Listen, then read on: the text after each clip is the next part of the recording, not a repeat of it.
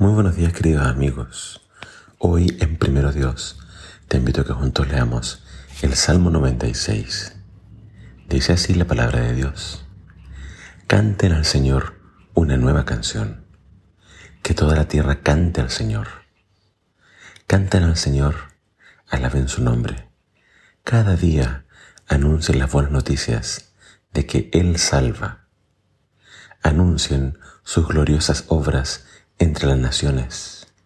Cuéntenles a todos las cosas asombrosas que Él hace. Grande es el Señor. Es el más digno de alabanza. A Él hay que temer por sobre todos los dioses. Los dioses de las otras naciones no son más que ídolos, pero el Señor Dios hizo los cielos. Honor y majestad lo rodean. Fuerza y belleza llenan su santuario. Oh naciones del mundo, reconozcan al Señor.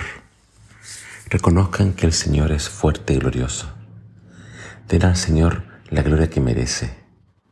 Lleven ofrendas y entren en sus atrios. Adoren al Señor en todo su santo esplendor. Que toda la tierra tiemble delante de Él.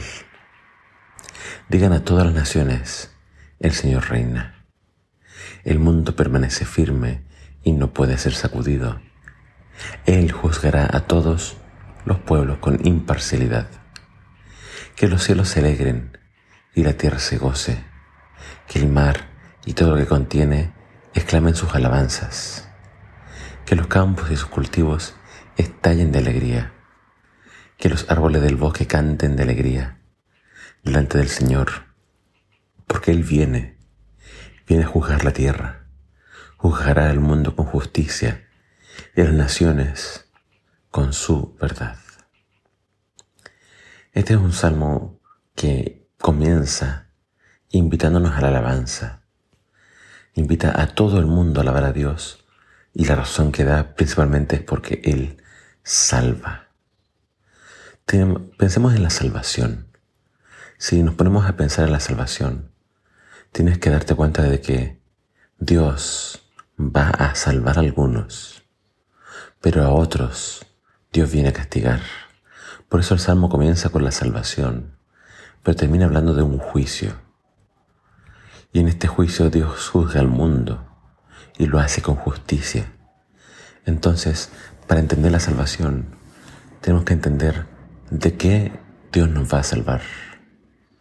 Y bíblicamente tenemos solamente dos opciones, vida eterna o perdición eterna.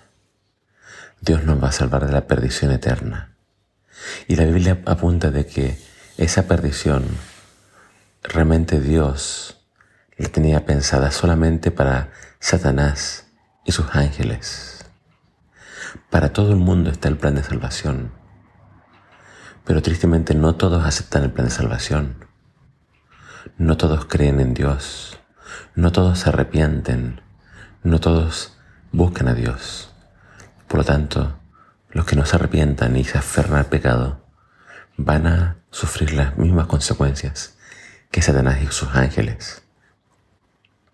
La Biblia habla de un lago de fuego preparado para Satanás. Y ese va a ser el destino entonces de los pecadores de los que hagan el mal y no se arrepienten. El, el samita invita a adorar al Señor en el templo. Invita a quienes se presenten delante de Dios a ver su gloria y a traer ofrendas delante de Dios. Es una forma de reconocer quién es Dios. Dios es el dador de todo. Si tengo algo, si me va bien, es gracias a la bendición de Dios. Y las ofrendas son una forma de reconocer que Dios es el dador de todo.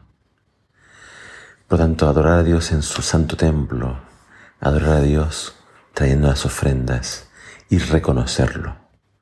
Acá la, alabanza habla de reconocer a Dios. Y reconocer a Dios tiene, tiene que ver con ese proceso mental donde nos damos cuenta de que nosotros no nos creamos a nosotros mismos, sino que somos obra de sus manos. Fuiste creado para estar en contacto con Dios. Fuiste creado para alabarlo. Por tanto, no vas a ser feliz hasta que cumplas tu propósito, que es estar con Dios y alabarlo. Alábalo por su bondad, grandeza, misericordia y gracia. Que este día sea un día donde tú pienses en esto y en tu boca puedan haber entonces alabanzas. Que el Señor te bendiga.